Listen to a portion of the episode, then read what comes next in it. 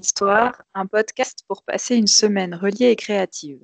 Raconte ton histoire, ce sont des histoires pour les adultes qui veulent renouer avec leur enfant intérieur, avec la légèreté profonde de la vie, en lien avec le langage universel que sont les contes, les mythes et les histoires.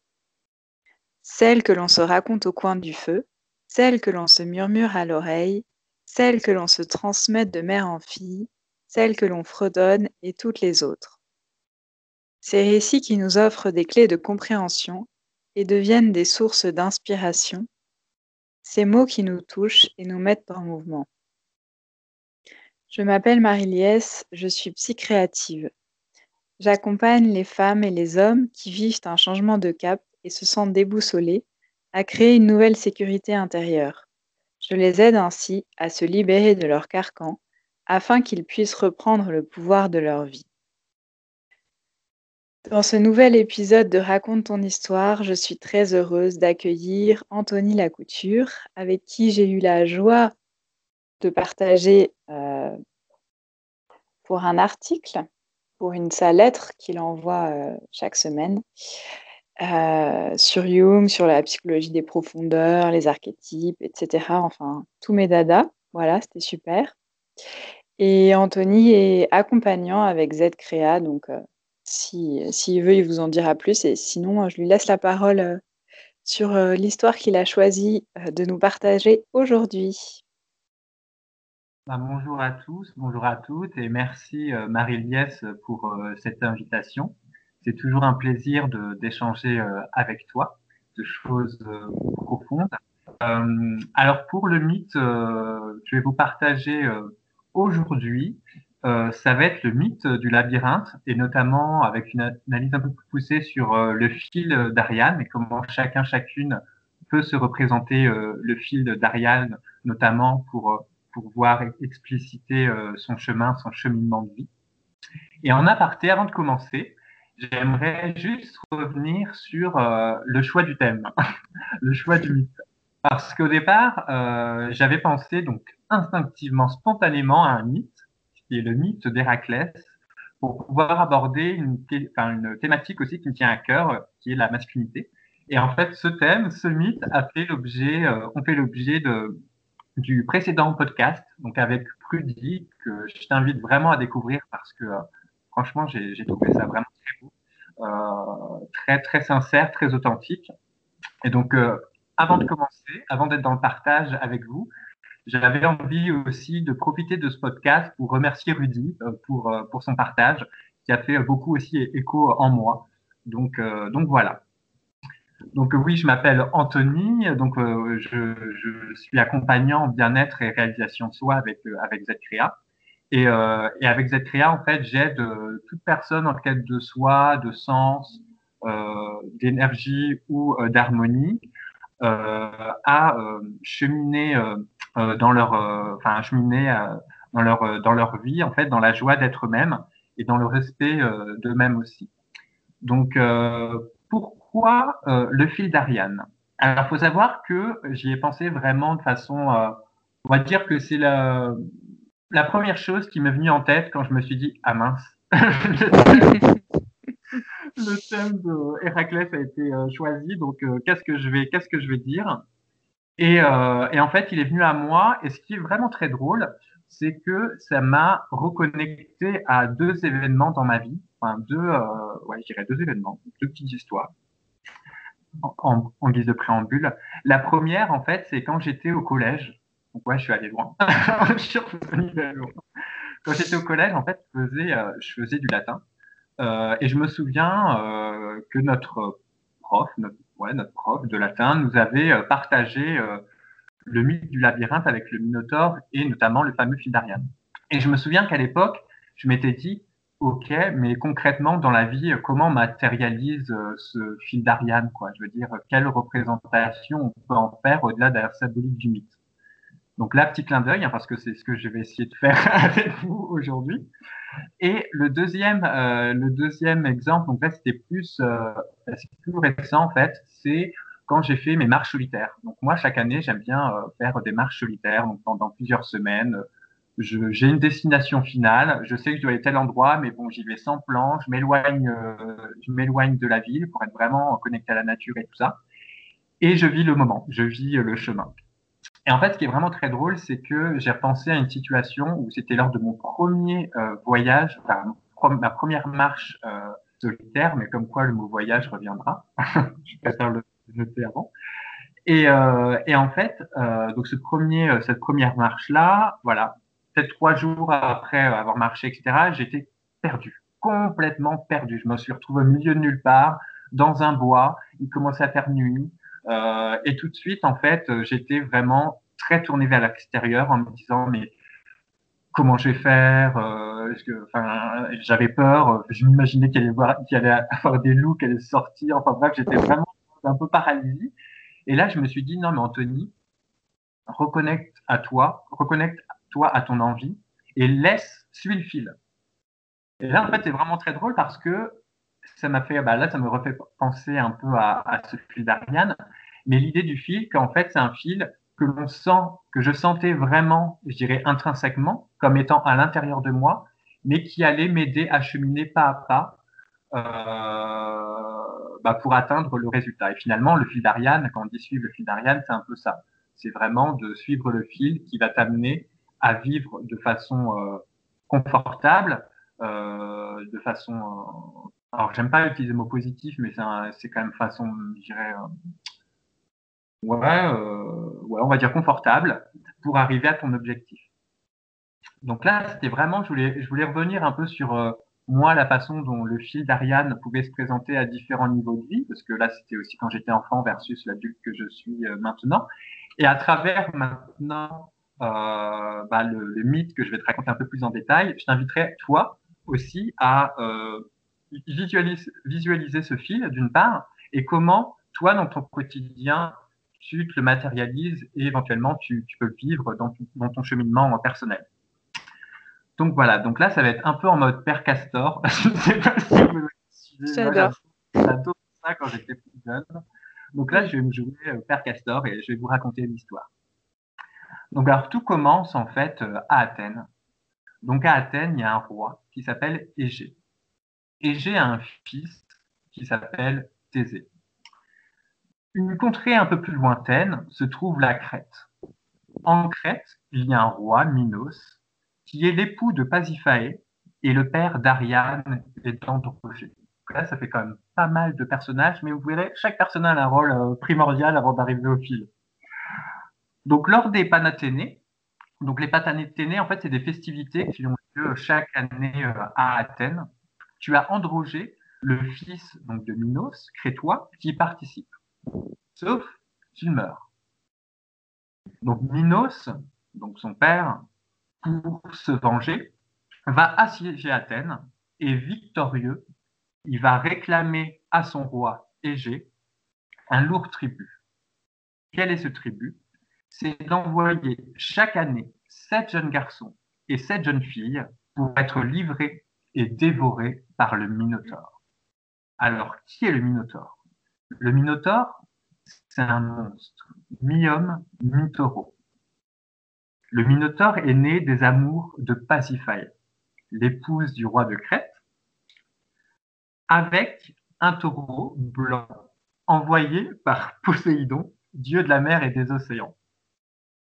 Minos, une fois que le Minotaure est né, a décidé de l'enfermer dans un labyrinthe construit par l'architecte Dédale.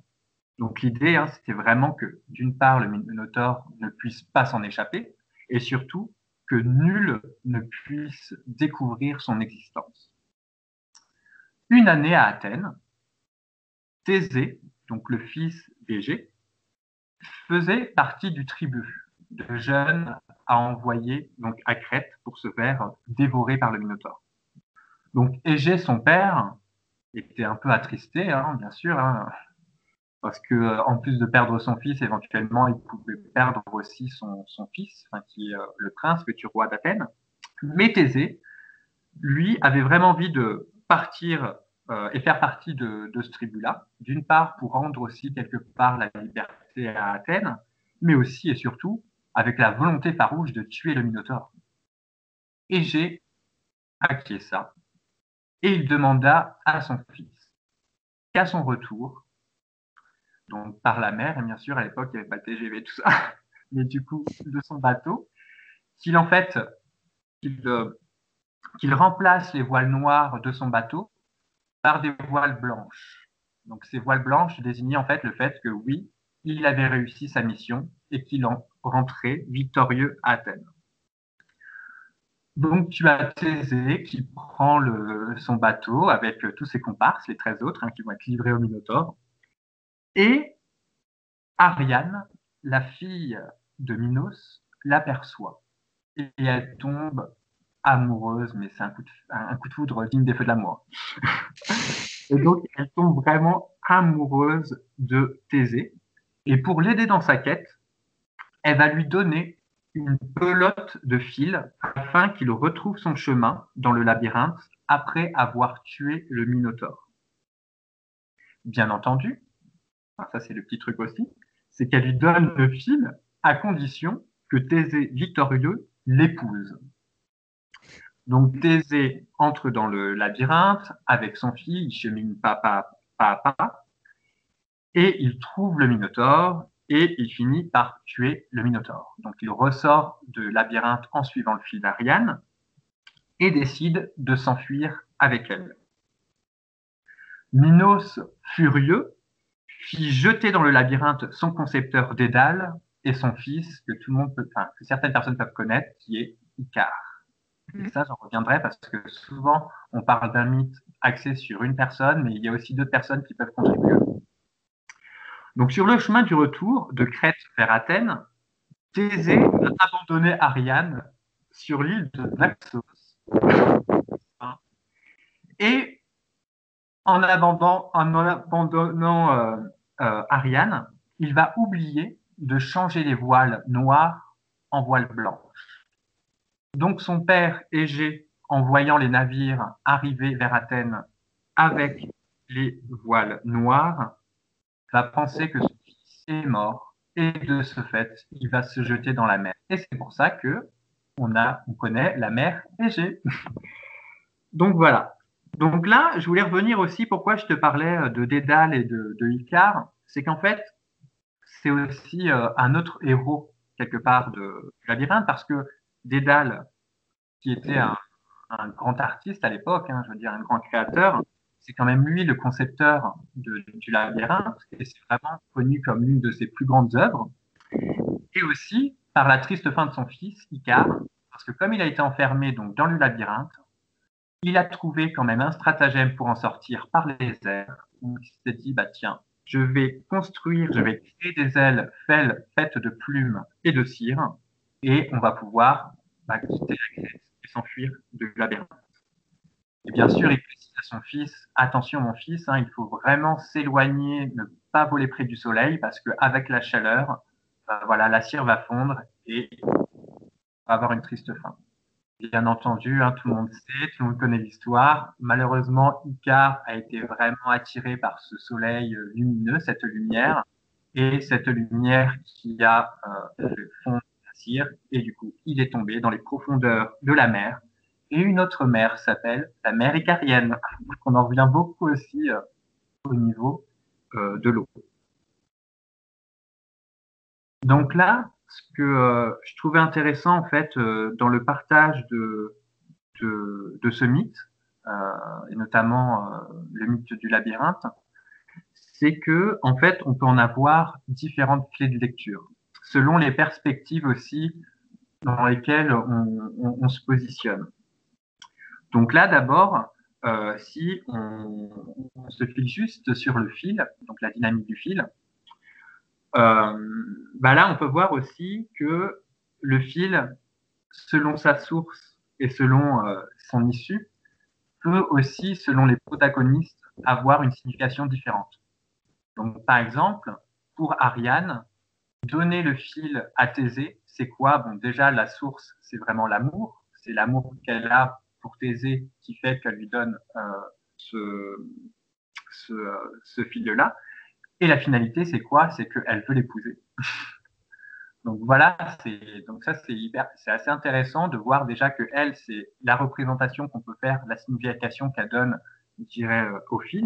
Inversement, c'est la source qu'il a, l'origine de ce fil, la source du fil, c'est quoi? C'est le fait de tuer le Minotaure. Et la finalité, c'est quoi? Bah, C'est de revenir victorieux et, euh, et de, rentrer, euh, de rentrer à Athènes. Donc là, ce qui est intéressant en fait avec ce fil-là, c'est que bah là, je t'inviterais, si tu devais euh, ressentir ou visualiser ce fil comme chemin, cheminement de ta vie, etc., ou pas à pas, tu chemines, etc., eh ben, quelle serait pour toi la source et la finalité? Quelle serait vraiment la source, je dirais, de ta vie? Est-ce que ça pourrait être l'amour? Est-ce que ça pourrait être autre chose, bien sûr? Et quelle serait la finalité? Donc, euh, par rapport à la mission éventuelle que tu euh, peux te donner, comme euh, la mission de Thésée était celle de, tuer le Minotaure et celle de Ariane d'avoir Thésée pour mari. Donc voilà. Donc là, ce qui est intéressant en fait avec ce fil aussi, c'est que faut imaginer, en fait, faut imaginer un peu. Là, je vous invite à imaginer en fait Thésée pénétrer avec ce fil euh, dans les profondeurs du labyrinthe. Donc, il va vraiment de l'extérieur vers l'intérieur. Et donc là, imaginez que aussi ce cheminement, comme quête, comme voyage, pour ça aussi ça peut être aussi un voyage de l'extérieur vers l'intérieur pour explorer ben, qui on est à l'intérieur, ses profondeurs, autant révéler sa lumière que aussi accepter sa, sa part d'ombre. Et ça que je trouve aussi beau, c'est que quand on visualise un peu dans le labyrinthe, il peut y avoir des jeux de lumière, des jeux d'ombre, etc. Et comment avancer, cheminer dans sa vie, ben là pour le coup dans sa mission, avec ça. Donc là, c'était vraiment une. je trouvais qu'avec le, fil, c'était une, une, approche intéressante en fait pour pouvoir euh, se dire, voilà, je tiens ce fil, imaginez que vous teniez votre fil à vous euh, dans votre main, vous avancez pas à pas, et ben voilà, c'est finalement toucher ce fil, c'est euh, revenir à ce qui peut ce qui peut nous faire peur. Comme là, par exemple, quand je, je donnais mon exemple tout à l'heure de quand je faisais ma marche solitaire, bah voilà, quand je quand je me suis connecté, enfin, quand, avant de me connecter à ce fil, j'étais vraiment très concentré sur des peurs, sur des croyances, sur des injections, j'allais échouer, etc. Mais en me reconnectant à ce fil, en me reconnectant à l'envie que j'avais, qui était non, Anthony, tu as, j'ai foi en ce projet et je vais aller jusqu'au Mont Saint-Michel. Et ben là, tout de suite, c'est une autre façon de voir la, réalité qui fait que ben, on va avancer pas à pas avec plus de sérénité de confort, même si euh, l'environnement, euh, l'extérieur peut être un, peu hostile, mais là il n'était pas. Donc voilà, donc là c'était vraiment première perspective vis-à-vis -vis du fil et aussi bah, le, protagonisme. Il y avait autre chose que je trouvais intéressant, c'est si on se concentre maintenant plus sur le labyrinthe.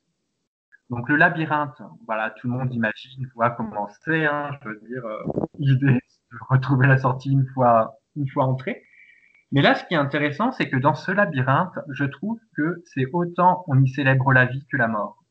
C'est-à-dire qu'à travers la sortie de labyrinthe de, Thésée, donc qui ressort vivant, victorieux mais vivant, et en même temps, le labyrinthe, c'était le lieu de vie du Minotaure, mais c'est là aussi où il a trouvé la mort. Et, euh, et, donc du coup, je trouvais ça aussi intéressant, c'est que bah, si on pouvait, alors ça c'est des expressions aussi qui sont données, hein, quand parfois les gens disent la vie est un labyrinthe, la vie est un dédale, donc dédale c'est le concepteur, du labyrinthe. Bah, en quoi la vie est un labyrinthe? En quoi, euh, qu'est-ce qui fait vie et qu'est-ce qui fait que, voilà, on chemine euh, dans cette découverte, dans cette exploration pour en retrouver euh, la sortie, etc. Et ce que je trouve aussi intéressant, c'était, à travers ça, c'est que le labyrinthe, on peut le voir de deux façons aussi. C'est, ben voilà, par rapport à son créateur, ce concepteur Dédale, quand il a construit ce labyrinthe, c'était vraiment la plus belle œuvre de sa vie, l'une des plus belles œuvres de sa vie. Donc là, si on reprend le labyrinthe, la vie comme labyrinthe, ben c'est aussi, c'est comment faire en sorte que la vie que je me crée soit ma plus belle œuvre, quelque part, soit vraiment quelque chose, euh, ben voilà, parce qu'on est créateur de sa vie quelque part. Et donc voilà, c'est invité à penser ça. Et inversement, il y a le labyrinthe aussi, mais qui a été conçu, donc là on n'est plus sur Thésée, donc le roi qui a, qui a, qui a, qui a créé ce labyrinthe pour enfermer le Minotaure. Euh, donc là on est vraiment sur euh, bah, des peurs quelque part, parce que c'était aussi euh, bah, une infidélité, etc.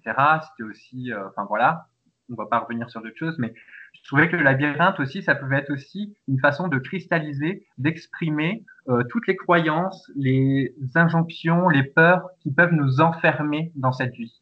Et donc, c'est comment aussi créer, mais tout en étant dans l'acceptation euh, de ces peurs, de ces croyances, etc., et parfois de s'en défaire pour mieux cheminer dans sa vie. Donc euh, voilà, je trouvais que c'était intéressant d'apprécier aussi, ben voilà, tout à l'heure, je vous disais, bah voilà, comment vous matérialisez ce fil. Bah là, ce serait voilà, si vous deviez imaginer votre vie comme un labyrinthe, bah comment vous le dessineriez À quoi il ressemblerait? Est-ce que ce serait un, tas de pierres? Est-ce que ce serait non des feuillages? Est-ce que ce serait quelle serait l'exploration que vous ferez dans ce labyrinthe-là? Et les défis aussi qu'il peut y avoir, les apprentissages et tout ça. Donc voilà.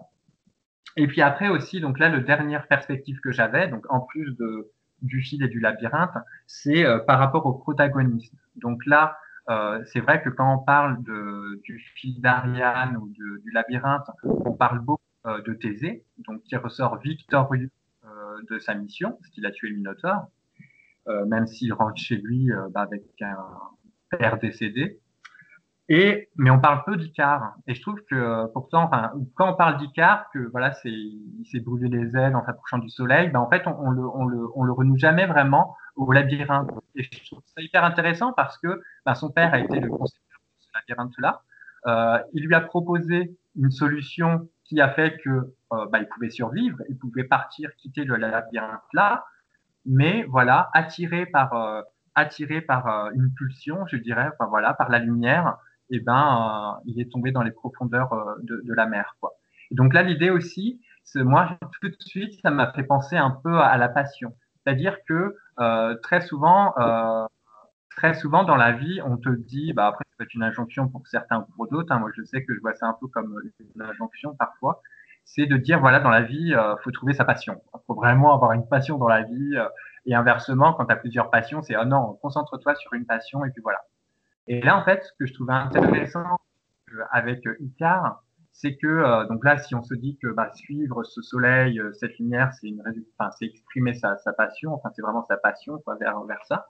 Bah, l'idée, c'est d'une part de oui le faire, euh, mais par contre sans se brûler les ailes non plus. Donc c'est-à-dire que c'est bien d'être de vivre pleinement sa passion.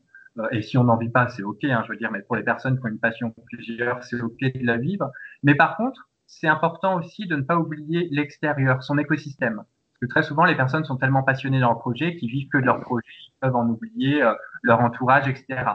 Et là, il y a un père aimant, donc euh, euh, Dédale, un père aimant qui lui a juste donné un conseil, etc. Hein, pour sa vie, etc. Et bah, le, l'enfant pris euh, de, sa passion, etc. Ben, finalement, ça a mené à sa perte. Donc finalement, c'est aussi ça, c'est comment évoluer aussi euh, malgré euh, tout ce qui nous anime, ce qui nous met en joie au quotidien, mais à ne pas vivre ça que pour soi, mais aussi avec les autres et en étant aussi à l'écoute des autres. Et leur donner aussi une place dans cette joie que tu vis toi sur ton chemin à titre personnel. Donc ça, parfois, c'est des choses qu'on peut oublier euh, ou qu'on peut se dire ah bah oui non, un tel me dit ça parce que en fait il veut que je que je sois passionné ou de mettre des bâtons dans les roues machin. Mais peut-être que ça peut partir d'une démarche très bien, bienveillante et juste parfois prendre du recul pour se dire que bah parfois les, gens nous, nous conseillent, hein, nous guident aussi euh, dans dans la vie euh, pour bah, qu'on puisse réaliser euh, ce qu'on a à réaliser. Donc voilà pour ça.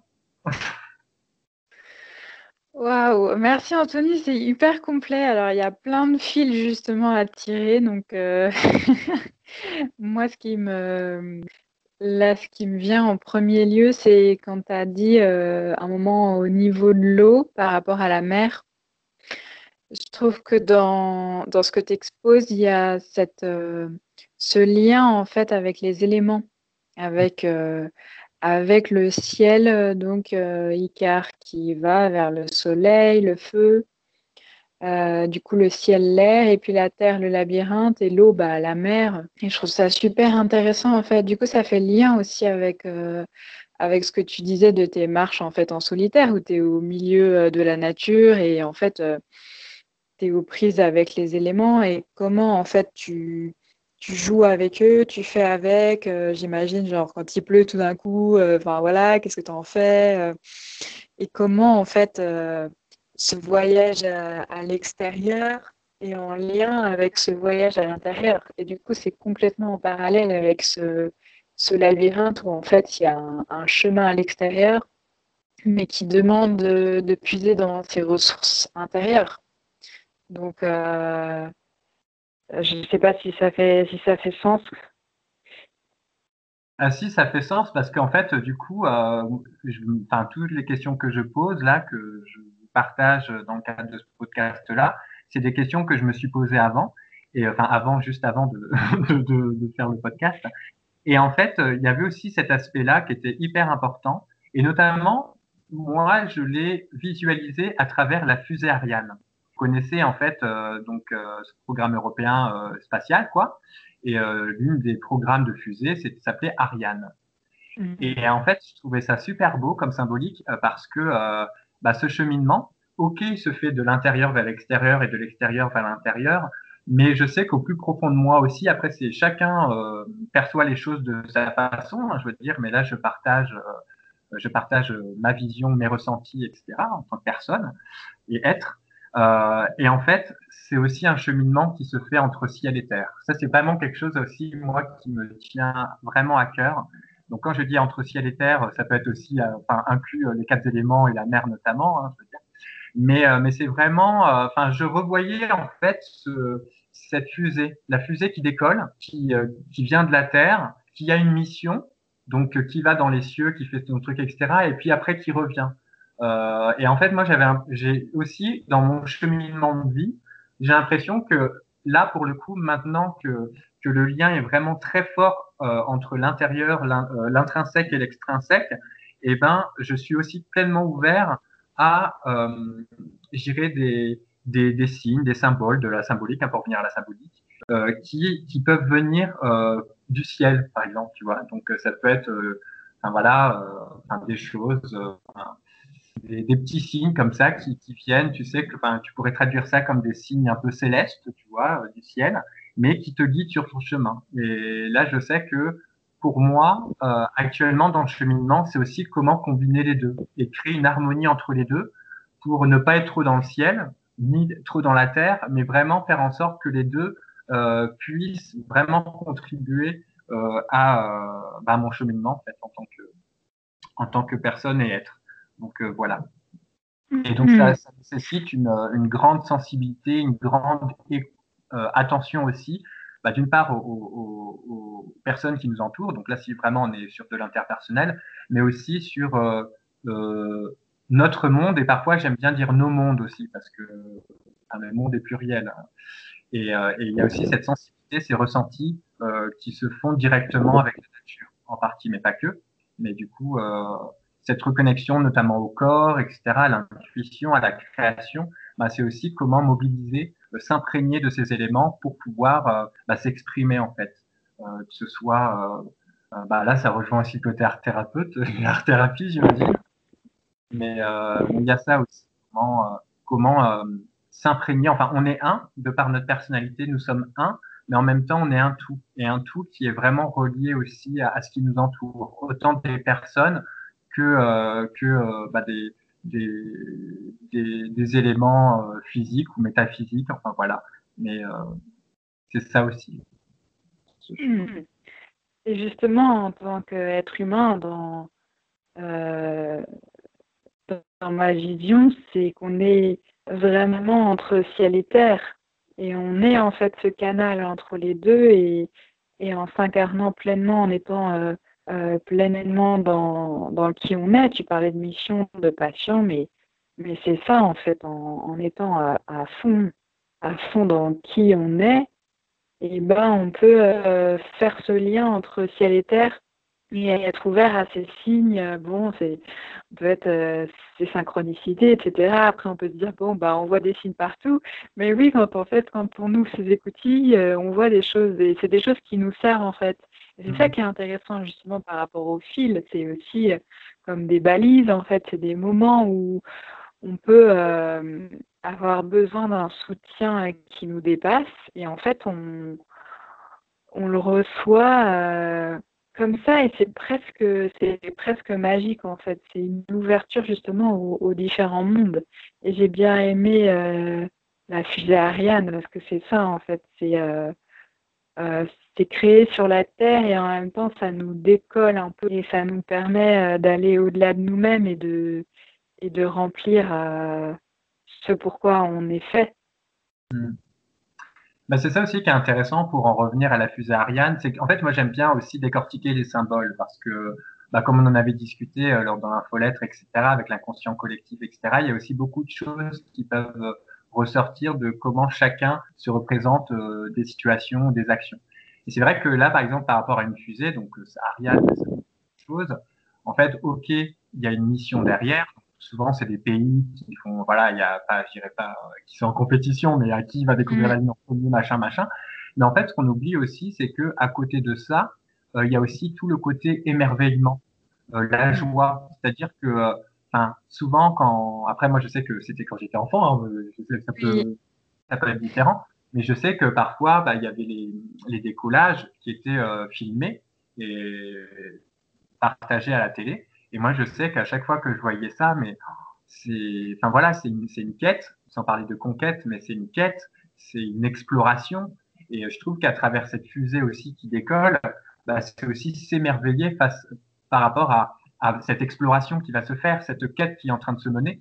Et en fait, la chose que l'on voit à l'extérieur, à travers la fusée, le regard que l'on porte sur cette fusée, toute la symbolique qu'on met derrière, bah, c'est pour le coup aussi une invitation à le faire, mais vis-à-vis de soi-même. Si la fusée, bah, finalement, c'est soi aussi, et que tu te regardais cette fusée qui décolle en toi, bah, du coup, qu'est-ce que qu'est-ce qui t'émerveillerait Quelle serait ta quête? Quelle serait, euh, enfin, la mission que tu te donnes? Donc là, ça renvoie à différentes choses. Hein. Voilà, il y a des gens qui parlent de, de, raison d'être personnelle, etc. Il y a plein de choses qui peuvent se dire là-dessus.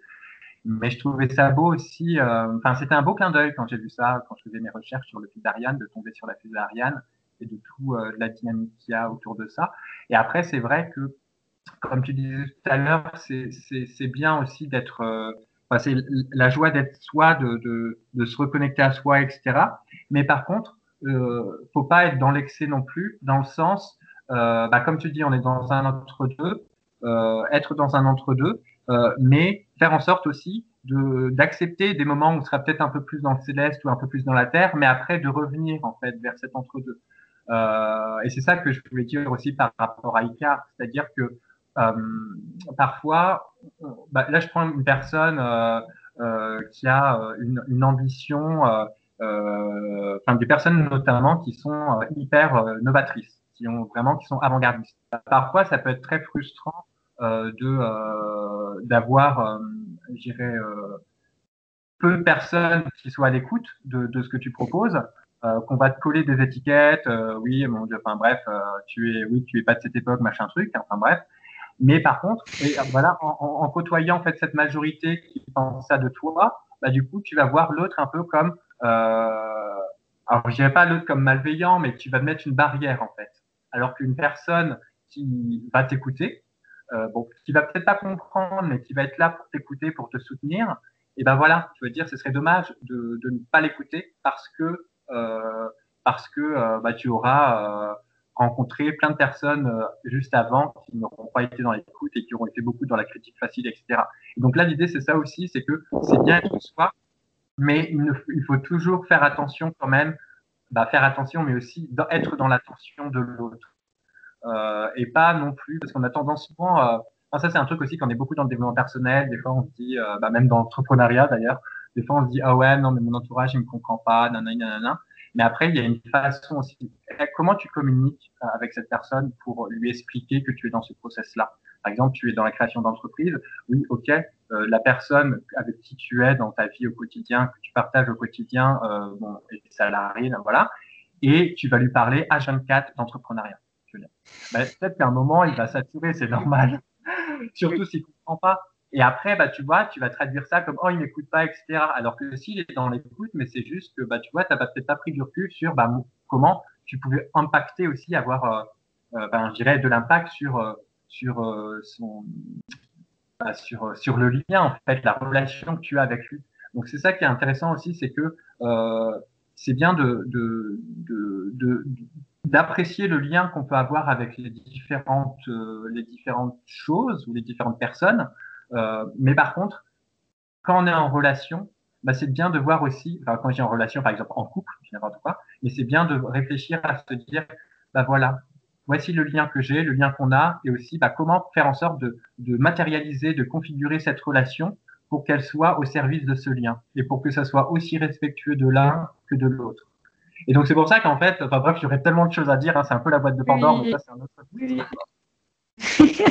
ça c'est le premier, euh, le premier mythe que j'ai proposé euh, sur mon podcast, tu vois, la boîte de Pandore. Ah, euh, merci, merci pour tout ça. Est-ce que, enfin, tout au long justement de, euh, de ta tribune, de ta proposition, euh, tu as justement tiré des fils de questionnement, etc. Est-ce que est-ce que tu as autre chose à proposer comme tips final ou est-ce que c'était ça euh? Ah, bah du coup, là, je, on va aller carrément dans le concret. Hein. ouais. on va carrément aller dans le concret. Bah, en fait, là, ce que j'ai envie de partager, c'est pour le coup un premier outil, un, ouais, l'outil carrément, enfin c'est plutôt l'outil qui m'a permis de prendre du recul pour la première fois sur ma raison d'être personnelle, sur vraiment ce qui me met en joie au quotidien et comment construire mon écosystème, ma vie autour de ça, euh, et euh, qui m'a permis de faire le premier pas euh, dans tout ce cheminement-là. Donc c'est un peu euh, bah, Ariane qui m'a transmis le fil euh, et mm. que là je pénètre la porte du labyrinthe. Euh, et, euh, et, donc en fait cet outil, euh, bon, c'est un outil qui est archi connu. Hein, je veux dire, tout le monde en a entendu parler, etc. Mais après, bon, chacun peut l'adapter. Moi, je sais que j'ai beaucoup adapté, mais je trouve que ça peut être intéressant pour les personnes qui aimeraient creuser la question. Cet outil, en fait, c'est l'ikigai. Donc mm. euh, euh, donc qui, enfin, ça vient du Japon, etc.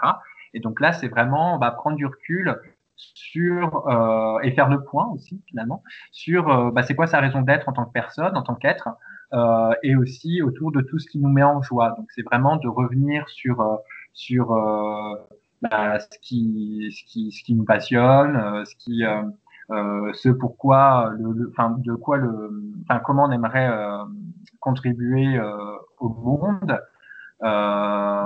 c'est aussi ce en quoi on est doué. Enfin, il y a vraiment différentes différentes façons. Vous pourrez voir sur internet, hein, il y a plein de ces petites fleurs là quatre bulles. Et puis l'idée, c'est vraiment de, de, de, trouver, enfin de définir euh, ce qu'il y a au centre. Et moi, je sais que ça, ça a été euh, vraiment pour moi euh, la première fois où je me suis dit, tiens, le premier pas a été fait, maintenant on continue quoi. Donc c'est pour moi c'est vraiment comme si ce, ce, premier ikigai que j'ai fait, hein, parce qu'après il a évolué, mais c'est comme si voilà c'était la pelote de, de fil qu'on m'avait offert et que pelote de fil, une fois que j'ai vraiment pris conscience de ce pourquoi, enfin ce vers quoi je m'orientais dans la vie et quel était mon objectif, quelles étaient euh, bah, voilà ma, ouais, ma raison d'être quelque part, bah, en fait, c'est devenu vraiment ma boussole euh, intérieure au quotidien. Et c'est ça qui a fait que, après, dans un second temps, euh, ça m'a permis de repenser vraiment mon écosystème, donc c'est-à-dire euh, mes relations euh, interpersonnelles, bah, de créer une entreprise, de quitter le salariat pour créer une entreprise, et puis après de repenser aussi mon, mon milieu de vie.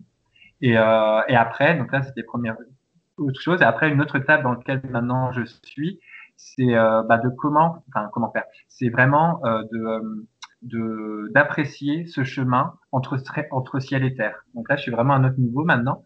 Donc là, l'idée, c'est vraiment maintenant que je connais ma boussole intérieure, qui a été révélée en, pas en partie, mais en premier lieu, je dirais, avec l'ikigai et tout le cheminement qui s'est fait. Et ben maintenant, c'est vraiment comment arriver à, à, à faire ce, ce lien, un lien harmonieux entre ce, cet aspect euh, terrestre, hein, pragmatique dans, dans, ce que je fais dans, dans, la réalité, et puis ce côté céleste qui, euh, à travers mon écoute, à travers des, des intuitions que je peux avoir à travers des signes qui me sont partagés, d'autres réalités. Ben, c'est voilà comment vivre avec ça, riche de cela, pour cheminer encore et encore et découvrir encore plein de choses que je suis sûr que je ne connais encore pas, qui me restent encore à explorer.